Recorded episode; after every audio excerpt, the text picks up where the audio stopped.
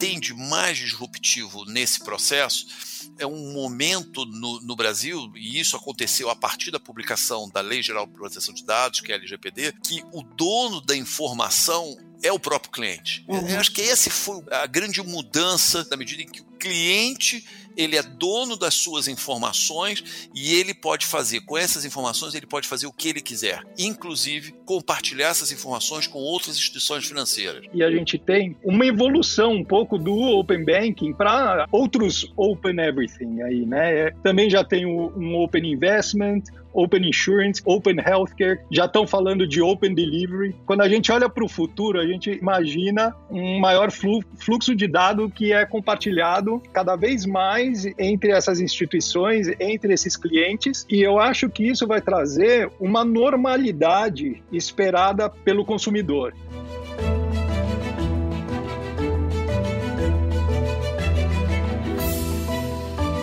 Olá, mentes inquietas e curiosas do século 21. Estamos começando mais o The Shift, o seu podcast sobre inovação disruptiva. Eu sou a Cristina Deluca. E eu sou a Silvia Bassi e a gente está aqui para falar sobre disrupção, porque, como a gente sempre diz, a ruptura é a única constante do século 21. E por falar em disrupção, Cristina Deluca, o tema de hoje Open Banking. Opa! Uma, é. uma verdadeira revolução que está em curso nesse momento no Brasil, né, em relação ao sistema bancário. Quer ver? Imagina aí que durante 20 anos você manteve a conta bancária no banco A, onde você fazia todas as transações financeiras. Um determinado momento você resolve trocar de instituição financeira, mas para migrar para um outro banco, o seu histórico é todo perdido. Né? É, isso acontecia muito no Brasil, mas agora, com o Open Bank, esse tipo de situação está prestes a acabar.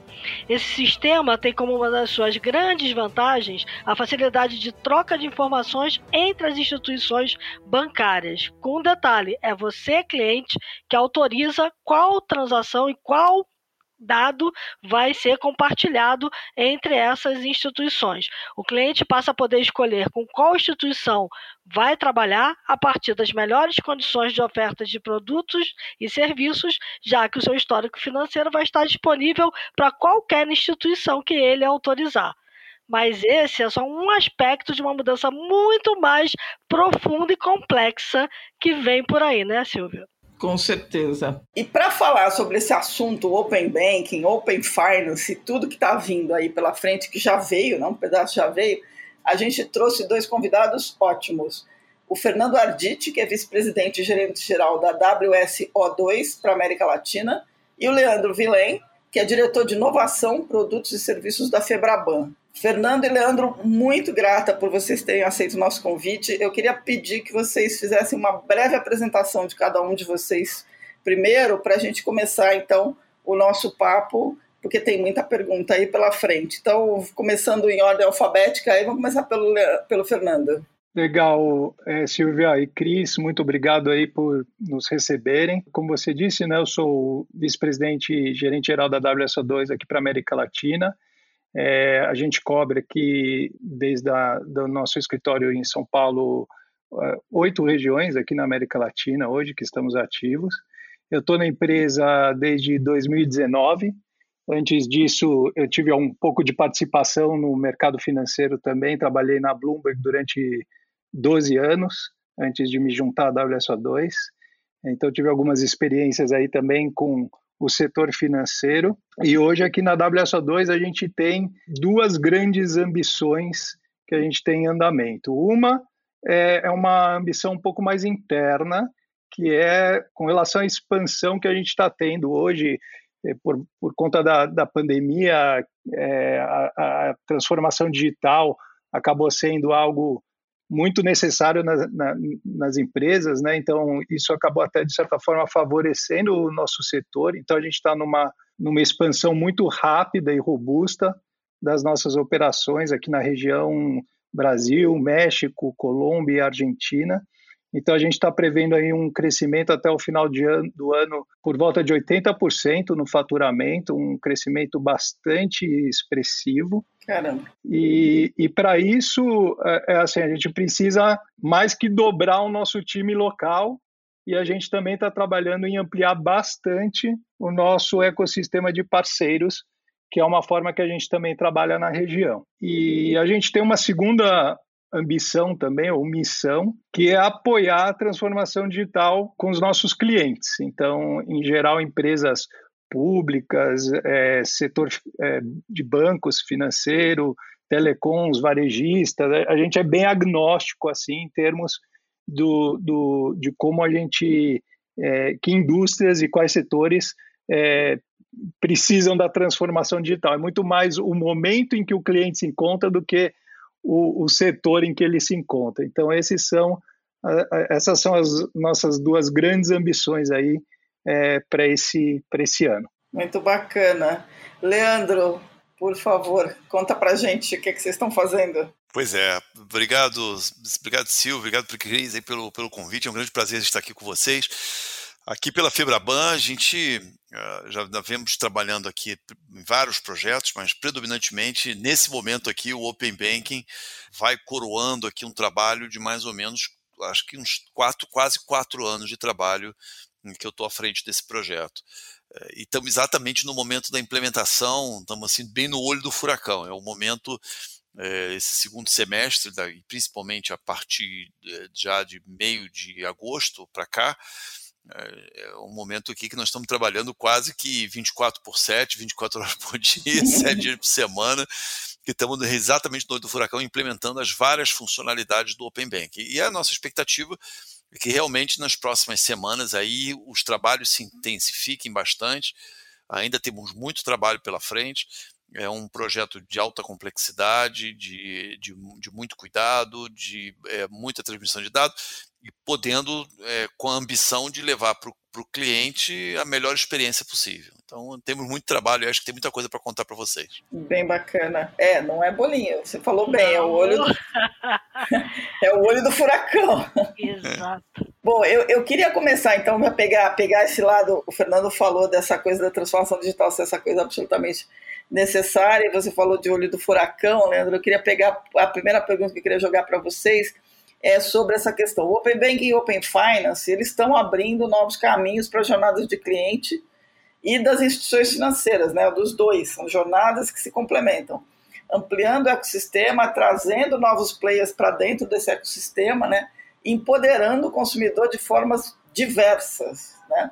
Eu queria pedir que vocês, se vocês podem sumarizar as importâncias e os impactos mais importantes para o futuro das relações entre os clientes e as instituições e jogar a pergunta: por que, que a gente pode dizer que o Open Banking é realmente disruptivo? Uma palavra me vem em mente quando você fala assim disruptivo, né? Que nessa questão do Open Banking é, é mesmo a hiperpersonalização. O, o Open Banking é um, um grande passo de transformação digital das relações entre as empresas e os consumidores. Né? E o, o, grande beneficiado de tudo isso é o cliente, sempre vai ser o cliente. É ele que vai determinar quais dados vão ser compartilhados e com quem esses dados vão ser compartilhados.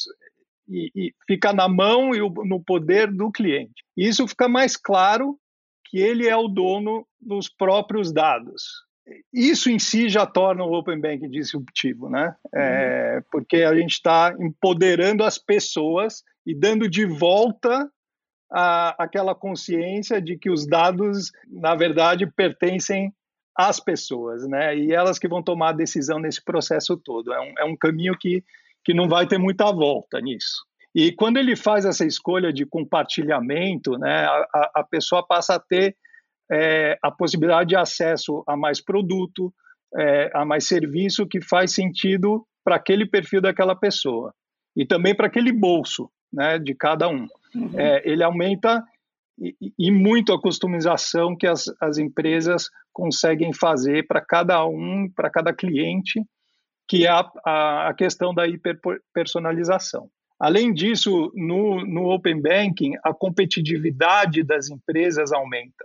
Uhum. E, e, isso é uma grande vantagem para o consumidor, porque você tem uma concorrência muito maior no mercado é, e, pode, e, o consumidor pode ter acesso a melhores preços e, e, e melhores condições, aí, coisas mais vantajosas para aquele cliente.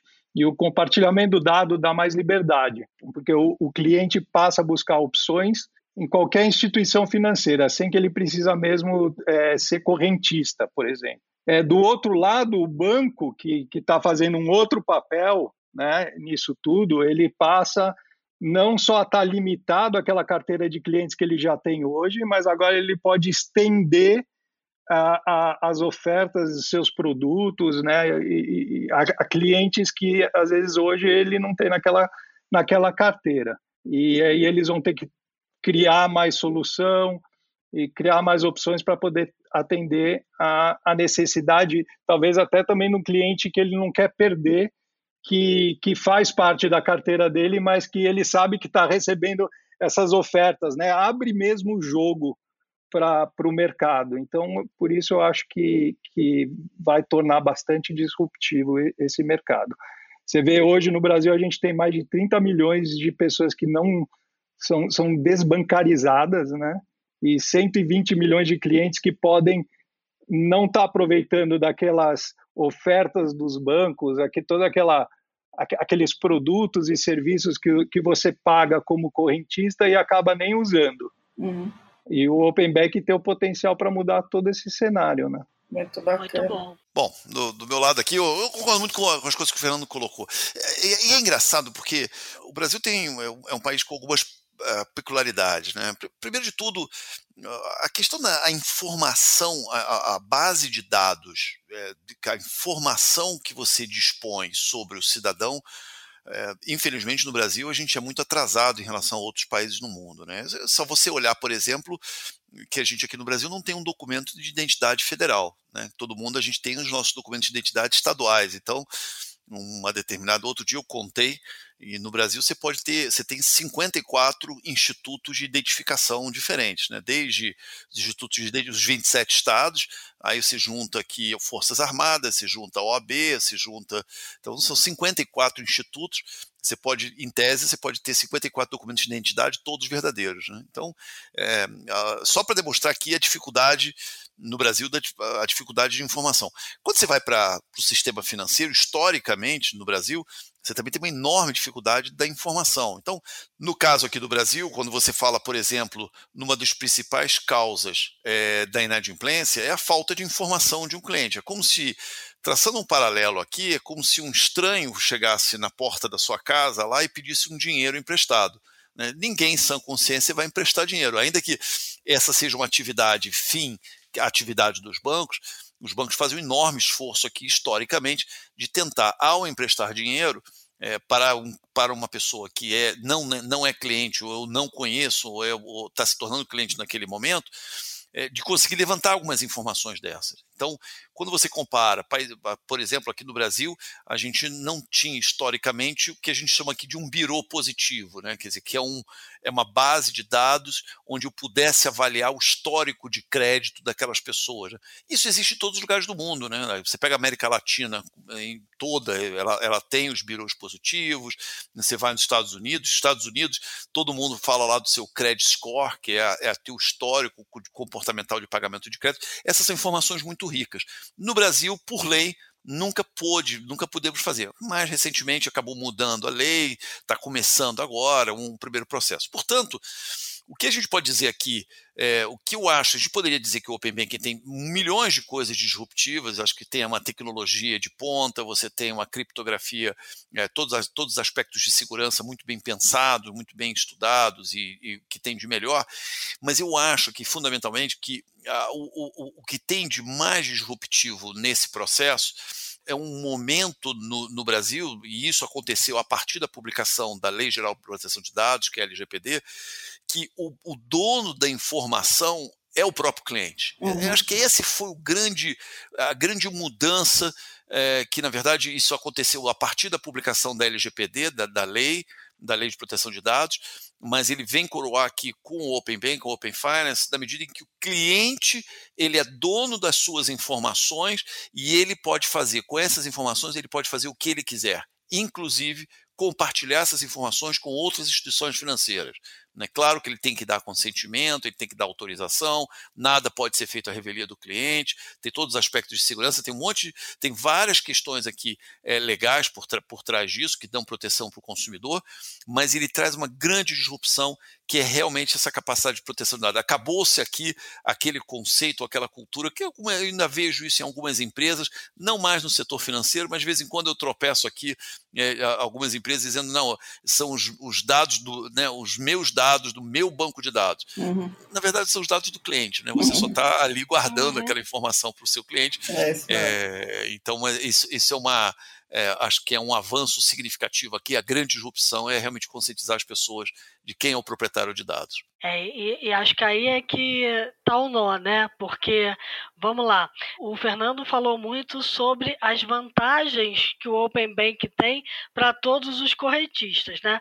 Você, Leandro, deixou muito claro que o valor do dado começa quando você tem de fato esse compartilhamento de informações entre as instituições financeiras e elas podem fazer melhores avaliações e oferecer melhores vantagens é, para o correntista até de um outro banco. É, mais ou menos a ideia é por aí. Agora, como é que a gente educa os clientes para tirar proveito de todas essas vantagens, entender que o dado pertence a ele e como é que ele vai fazer esse consentimento de que outras instituições financeiras possam ter acesso a toda a vida financeira dele pré-graça para poder fazer as devidas análises e, e oferecer os melhores produtos e serviços. Cris, belíssimo ponto.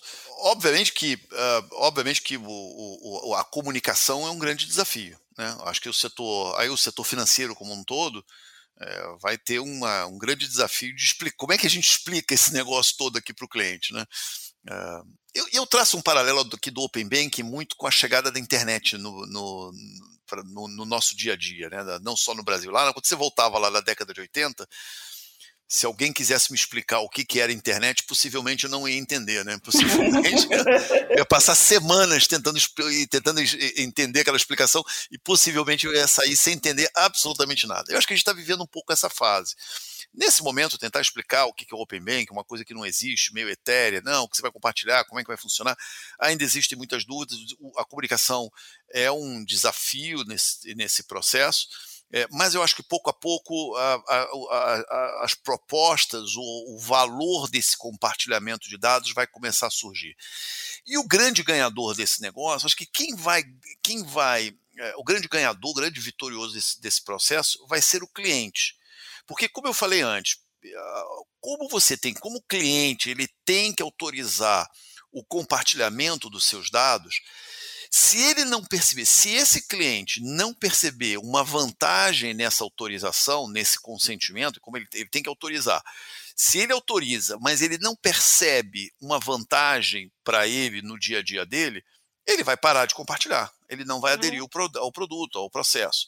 Então, aqui eu acho que as instituições participantes do Open Banking vão ter, terão que tomar muito cuidado, é, não só com a comunicação, mas oferecer para os seus clientes que, que, que para que autorize a busca da informação, do dado, oferecer alguma coisa muito tangível, muito pragmática para que esses clientes possam entender qual é o benefício que ele está tendo, porque senão é uma relação que ele não, não, não é sustentável ao longo do tempo. Né? Então, acho que no final do dia, traz muita conveniência para os clientes, traz muita comodidade para os clientes e os benefícios vão começar a surgir ao longo do tempo. Agora, isso também não acontece da noite para o dia. Igualzinho a internet foi lá na década de 80, que no início a gente não sabia exatamente para que, que servia, né? no início a gente usava só como, sendo uma fonte de consulta de informação, ao longo do tempo a internet foi se tornando transacional e foi, a gente foi agregando valor e hoje em dia a gente já não vive sem isso. É, é, é, muito importante essa conscientização do, do cliente. Acho que é isso que a gente está fazendo aqui, né? Ou tentando fazer aqui. Com certeza, é, essas iniciativas aqui são muito importantes para a gente trazer informação para o consumidor, deixar o consumidor bem informado é, sobre essas mudanças, realmente. É, é, importante ele ficar sabendo que assim a, a, informação só vai ser transacionada, trocada, né, quando ele permitir, né? Exatamente. Ele, ele, tem que permitir o compartilhamento, ele vai dar autorização não só na instituição que está recebendo os dados, mas ele também vai dar autorização na, na instituição que está enviando os seus dados. Então, ele Isso. dá dois consentimentos. Além disso, esses consentimentos necessariamente terão que ser por um tempo determinado, como, como manda a lei. Uhum. Ele tem que ser por um prazo determinado, ele pode escolher o prazo, pode ser qualquer prazo até 12 meses, não maior do que 12 meses, esse consentimento fica válido. E mesmo assim, a qualquer momento, vamos imaginar que ele tenha dado um consentimento para compartilhar os, os dados dele pelos próximos 12 meses. A qualquer momento ele pode rescindir esse consentimento, ele pode dizer, olha, eu não quero mais, sabe, a instituição me prometeu aqui uma condição especial, me prometeu uma oferta e eu não gostei do produto, eu quero cancelar. Ele vai lá e cancela e, e para essa transmissão de dados imediatamente, então dando total flexibilidade para o cliente e atendimento à legislação. É, é possível que eu é, dê autorização para quatro instituições diferentes, por exemplo, para fazer a cotação de um crédito e depois eu retire de todas elas ou retire só da, é, das que eu não é, assumi o compromisso do crédito? Sim, você contratei pode, o serviço? Você uhum. pode retirar de todas elas, inclusive, inclusive a que você contratou o serviço. Tá. Então vamos imaginar que você está lá contratando um financiamento imobiliário, né, numa instituição financeira, num, num banco A.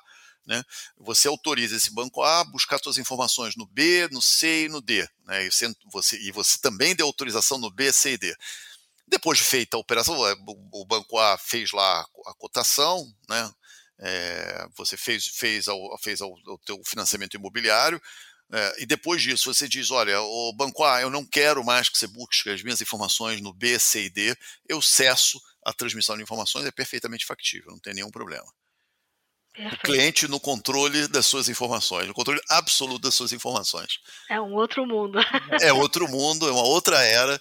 E eu acho que o setor bancário aqui tem um, o seu mérito.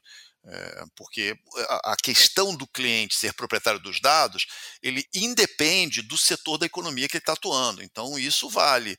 Isso vale. O cliente ser proprietário dos dados, conforme está lá na Lei Geral de Proteção de Dados, isso vale para o setor bancário, vale para o setor é, de saúde, vale para banco de dados, vale para o comércio, vale para tudo. Né? Uhum. Né?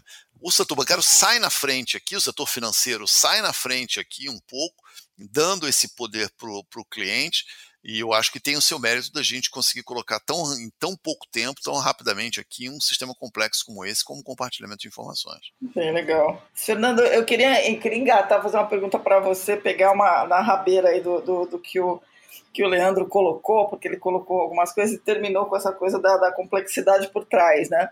É, para fazer essa cola toda, né, por trás de toda aplicação e inovação disruptiva, tem um monte de tecnologia, né? E vocês têm uma experiência exatamente disso internacional na implantação de Open Banking em vários países, né?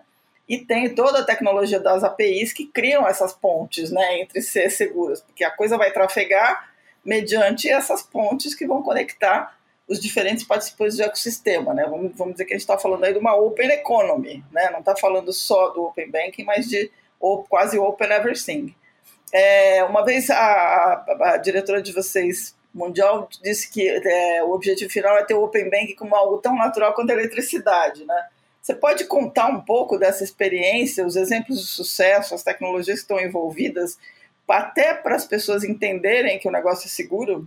Essa analogia aí, Silvia, que ela fez é, é muito é muito interessante, né? Porque o que, que acontece? O Open Banking ele precisa ser uma coisa muito natural, né? Hoje, hoje ele é, como o Leandro falou, né? As pessoas ainda não, não, não, sabem direito, como a internet lá no começo. Né? O que, que eu vou fazer com isso? Como, como, eu vou gerenciar meus dados? Né? E fica aquele receio, putz, agora eu que tenho que tomar conta é, das minhas informações, será que eu vou fazer isso direito? Né? Uhum. Será que eu vou será que eu vou tomar conta de um jeito dos meus dados sem comprometer a minha segurança? Sem, sem, sem me comprometer a identidade, a, a minha identidade né, é, pessoal. Mas, mas no fundo, o que, que, que, que ela quis dizer com isso? Que o, ele, ele precisa ser natural, é igual você acender a luz quando você chega em casa à noite. Então, ele, é, é, você sabe que você precisa da eletricidade, para fazer a, maior, a, maioria das suas coisas. Mas você não pensa quando você chega em casa que ah, eu estou uh, acendendo a luz e a luz está sendo consumida de uma distribuidora que vai vir de uma, uma fazenda de energia eólica que está me trazendo essa, essa, informa, essa energia para casa. Você não pensa nisso, né? Uhum. Ela acontece no fundo, como um pano de fundo. Então, essa analogia ela, ela, ela, traz, ela traz um pouco isso. Então, de fato, o poder da decisão de quais dados é, devem ser compartilhados para quem está na mão do cliente. E a segurança é uma principal característica disso, do Open Bank. A WSO2, que, que, que você perguntou, ela já auxilia vários bancos na implementação desse Open Banking em vários outros países e, e cumprindo com algumas regula é, regulamentações locais, como por exemplo na Europa a gente tem o PSD2, na Austrália a gente tem o Consumer Data Rights e, e tem vários outros requisitos regionais aí. Aqui, aqui no Brasil é regulamentado pelo o, o Banco Central. E o, o, básico, digamos, do Open Banking são as soluções de API que é o que a WSO2 oferece como tecnologia essencial para que essas comunicações de dado aconteça entre as instituições, uma instituição e outra instituição, além do gerenciamento da identidade desses usuários, que é o nosso Identity Access Management. Então, as soluções de, de API Manager e do nosso Identity Server, né, que está aí da, no Identity Access Manager, eles trabalham para o sucesso no processo do Open Banking. E, e aí a gente tem toda a nossa expertise de cumprimento de, das necessidades locais e a gente trabalha com alguns parceiros de canais aqui na nossa região que eles ajudam a implementar uma solução mais customizada, é, como uma consultoria, digamos, customizada dentro das empresas é, é, que precisam do, do, dessa solução. E é, é mais ou menos por esse lado aí que a gente atua. Agora, Leandro, a gente está falando muito olhando da ponta cliente, né? Mas quando a gente olha para a ponta instituição, enfim, todo esse mundo de APIs aí que o Fernando acabou de descrever e toda essa revolução por trás do sistema, ela traz também uma série de oportunidades para as próprias instituições financeiras, né? Novas parcerias, novos serviços. Como é que vocês estão enxergando isso? Sem dúvida nenhuma. Obviamente que uh, acho que por parte das instituições, uh, pelo menos as instituições financeiras associadas aqui da Febraban, a gente está super engajado no projeto. Assim, o que eu falei há pouco aqui, estamos com uma equipe aqui de umas 300 pessoas aqui trabalhando 24 por 7 e que no final do, lá no final do ano a gente vai ter que até reconhecer o esforço dessas pessoas. Muita gente trabalhando muito, muito duro é, para levar o melhor da experiência. Agora, eu acho aqui, aí vale aqui uma, uma dica, né? obviamente, quando você está falando de compartilhamento de dados, e esse é um cuidado é, que todos nós temos que ter, né? Porque quando você, eu, por exemplo, eu como banco, né? Se alguém me pergunta assim, qual a informação que você quer do seu cliente?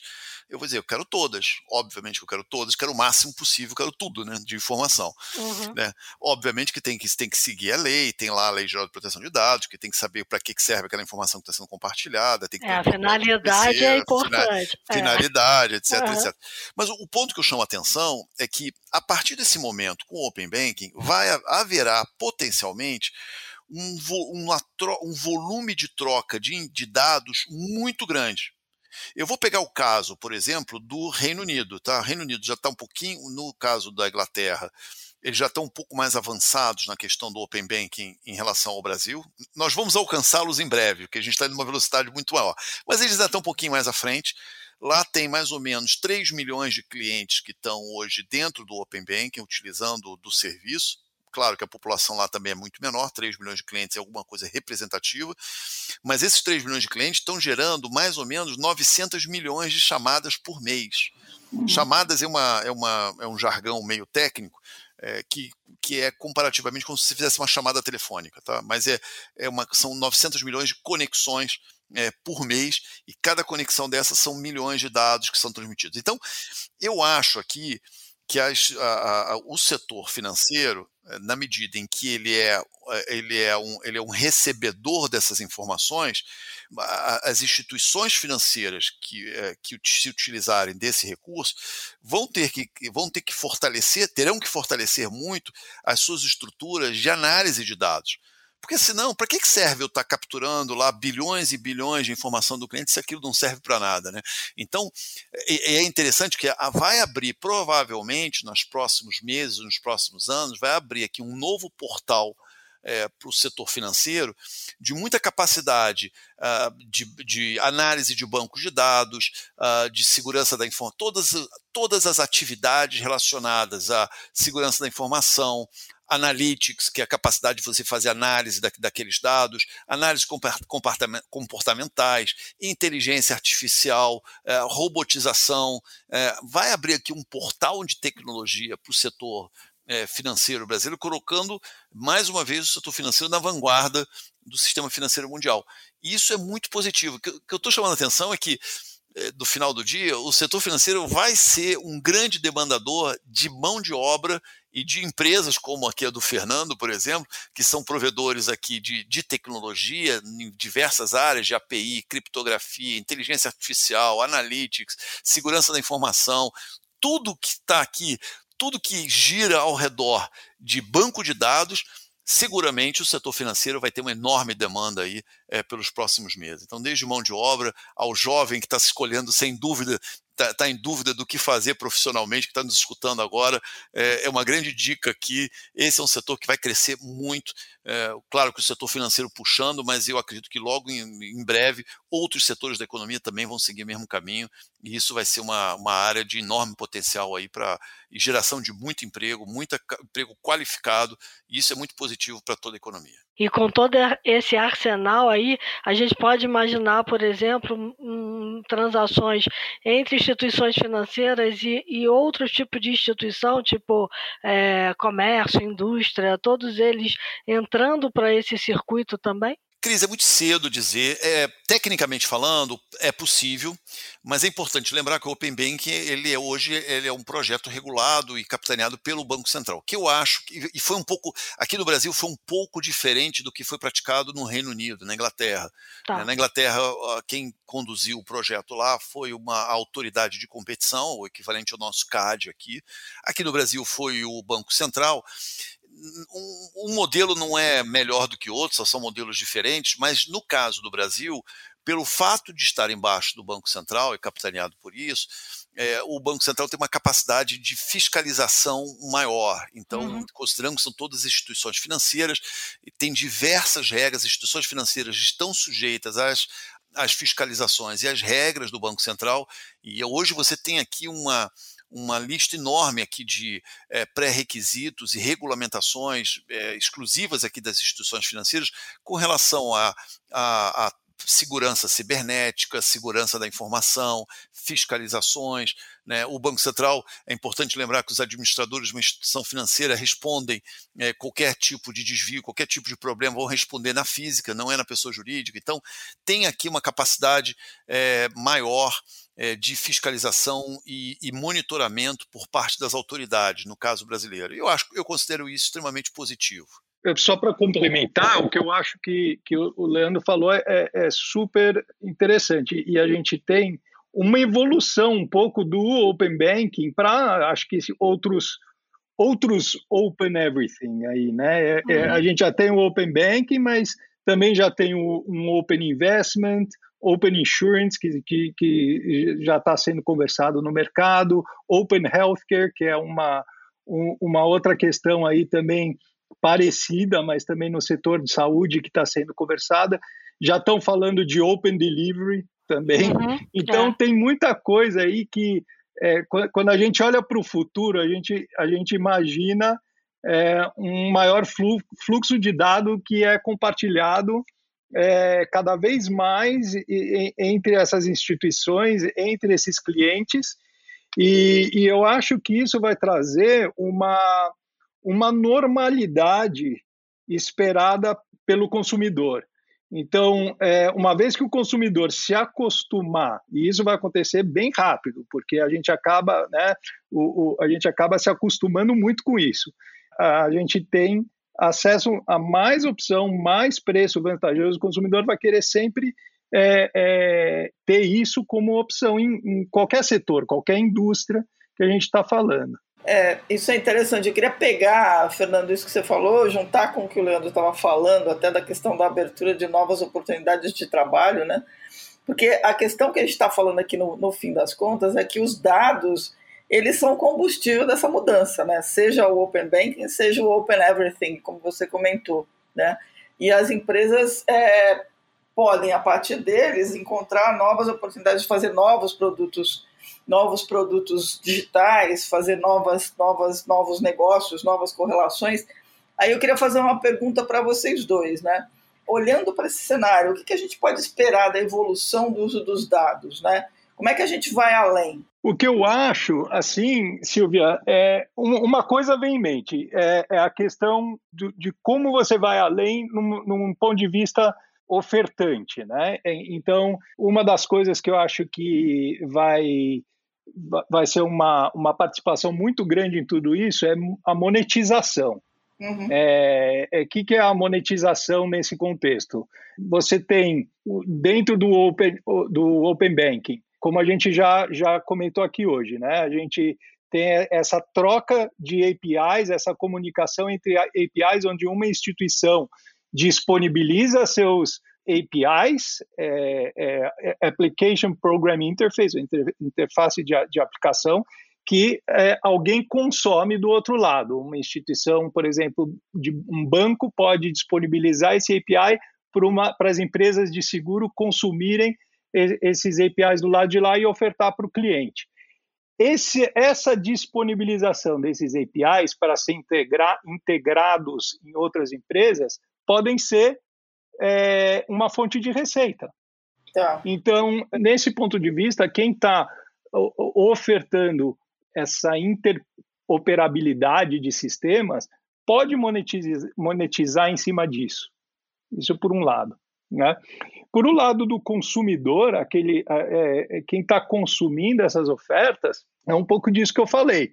É, é, o consumidor ele acaba se acostumando a ter uma oferta que é mais personalizada, cabe no seu bolso e é dentro daquilo que ele está tá procurando. Você pega o mercado de, de, de insurance, por exemplo, de seguros, é, onde, onde ir além? Hoje você contrata um seguro é, automobilístico, por exemplo, e você contrata por um período de um ano que vai cobrir aquele carro, aquele automóvel. E se você tem mais de um automóvel na sua casa, um seu, um para sua esposa, você vai ter dois seguros para cobrir aquele automóvel, cada um deles. Mas no, no mundo de open, open insurance, por exemplo, por que não o seguro ele ser personalizado para você em vez de para o seu carro? Uhum. Então, uhum. você passa a ter, talvez não, não precisa nem ter o seguro completo, se tem uma parte do seguro, ah, eu não quero ter chaveiro em casa, não quero ter encanador, eu quero simplesmente ter um seguro para se furar o pneu do meu carro. E você customiza isso e personaliza isso. Então, o seguro passa a ser seu. Se eu estou dirigindo o meu carro da minha esposa ou do meu amigo, eu estou coberto por aquele meu seguro. Tá. Então muda um pouco esse contexto. É isso, Leandro? A imaginação é o não tem limite, é isso? Não, não tem limite não. Não tem limite não. Eu, eu Fernando, eu vou até complementar um pouco o Fernando. Você falou, não, coisa, a gente se, o cliente se acostuma, se acostuma rápido. É óbvio, claro. Todo mundo aqui se, coisa, se acostuma rápido com coisa boa, né? Quando é coisa boa, quando é bom a gente se acostuma muito rápido.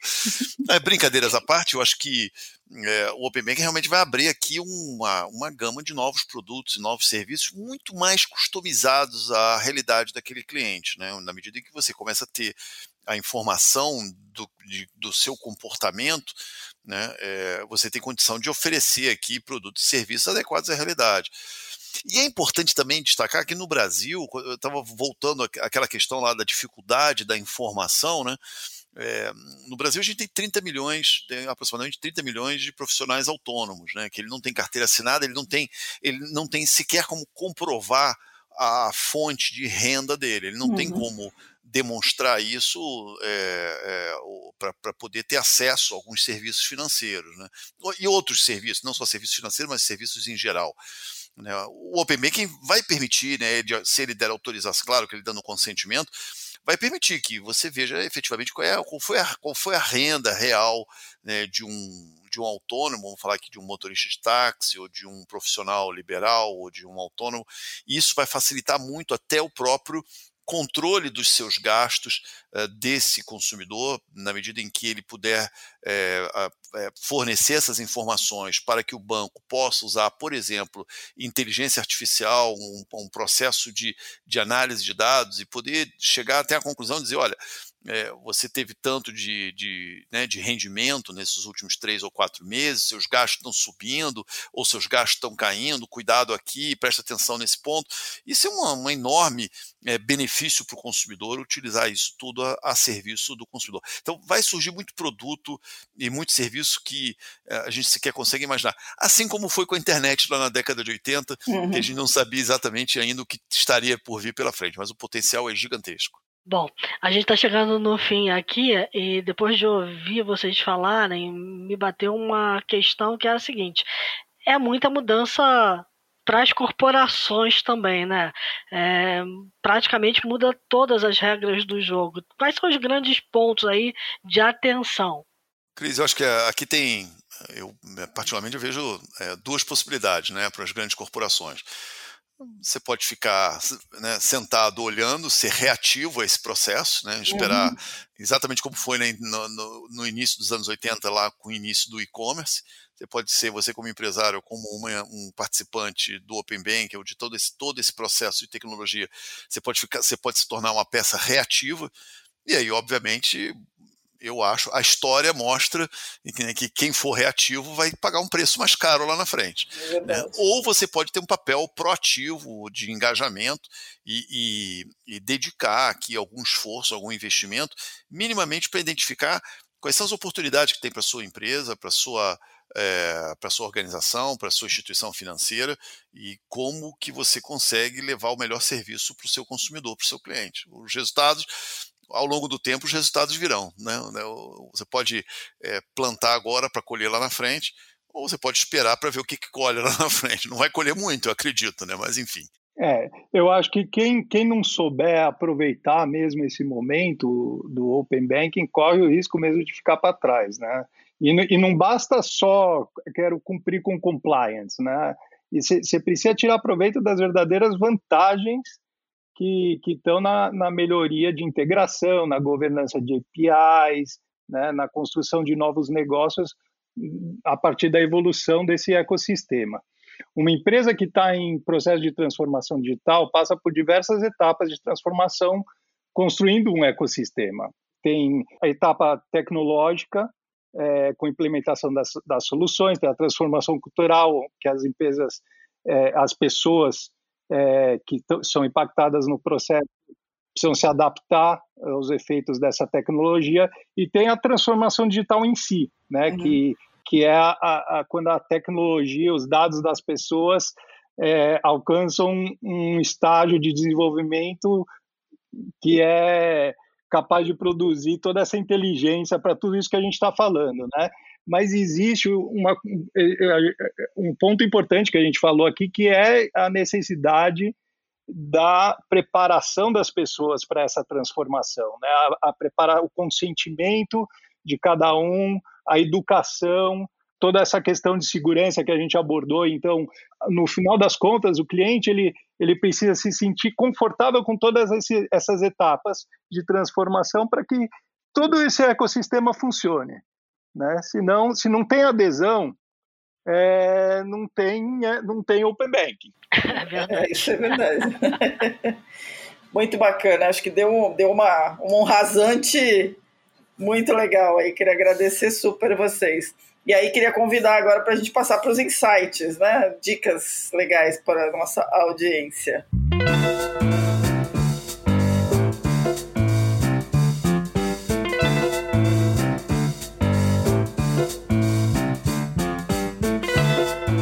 Querem começar? Eu acho que eu, a, minha, a minha dica, assim, eu tenho duas dicas assim mais voltadas ao que a gente está falando. Uma é eu nesse contexto de informação e educação, eu sempre na questão open banking, acho que vale a pena é, quem tiver interessado em conhecer de uma forma bem é, explicativa, bem intuitiva o, o, o, site do openbankingbrasil.org.br. Eu acho que é, é, é bem legal para quem quiser é, saber mais sobre o Open Banking.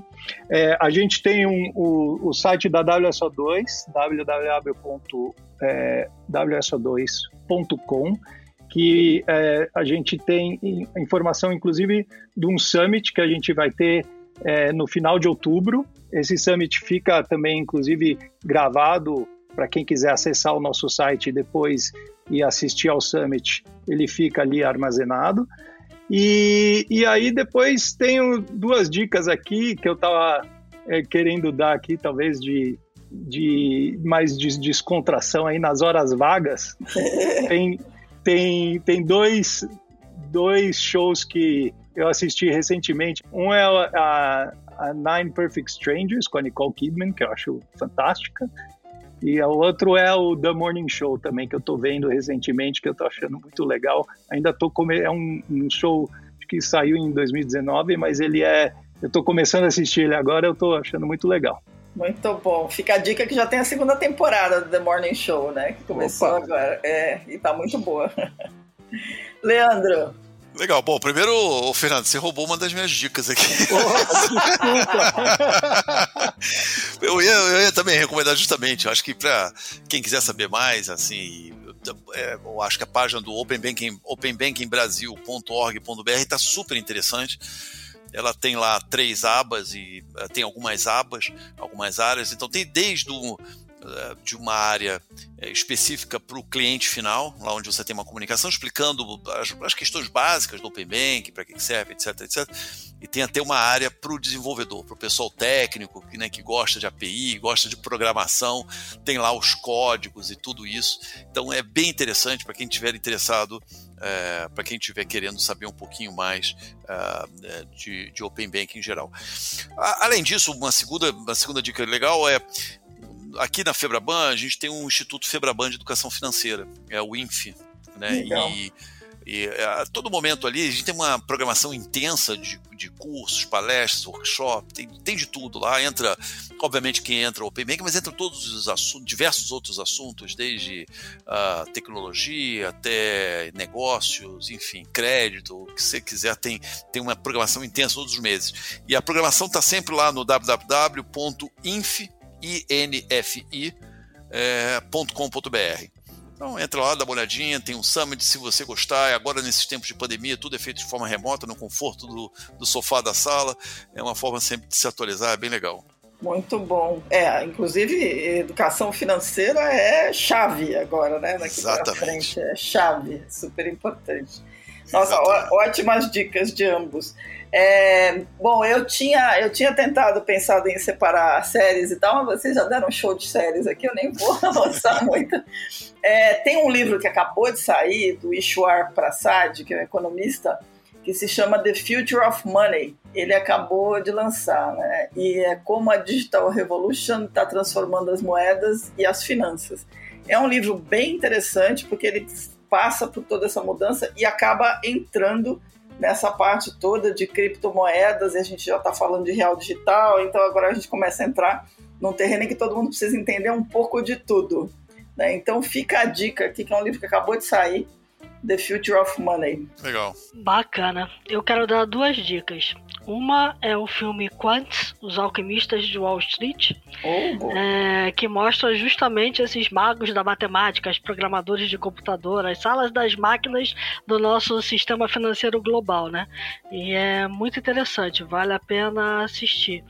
E, e a outra dica que eu quero dar é o livro do Silvio Meira, que acabou de sair, é, já está disponível para Kindle, é, o que é a estratégia porque eu acho que por trás de tudo isso que a gente falou aqui tem muita estratégia. Tem estratégia do Banco Central, vai ter que ter estratégias de todos esses fornecedores de produtos e serviços. O Fernando falou muito bem sobre tudo que está por trás disso. Vai ter que ter estratégia das instituições financeiras que o Leandro abordou. Então, assim, tem estratégia para dar e vender o pessoal vai ter que entender muito bem, inclusive em como olhar a estratégia como código, né? Porque a gente está chegando num mundo em que toda estratégia é codificada, né? Então, é, acho que é super legal, um, uma boa leitura aí para os próximos dias e para os próximos anos, né? Pô, belas dicas, de fato. E estratégia do próprio consumidor, né? Que tem que agora Exato. aproveitar muito bem essa oportunidade de se apossar dos seus dados aí e tirar o melhor deles, que eu acho que é o, o outro grande ponto.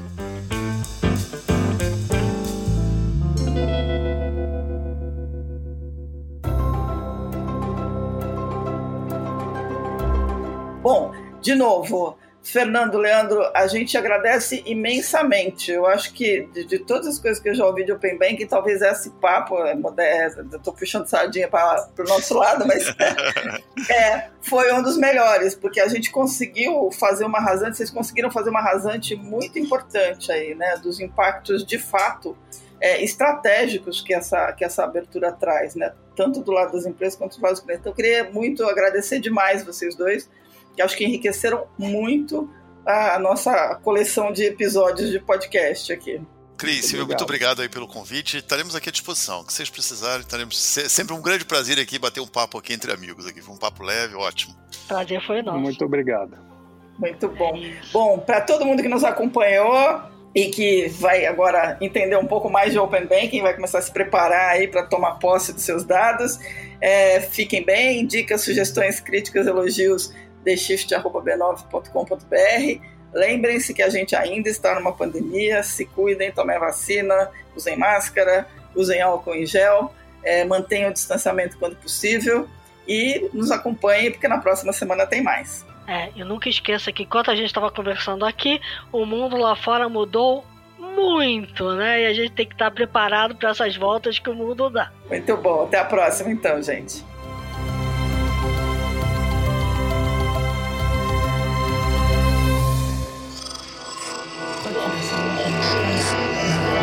Esse podcast é, é apresentado por b9.com.br.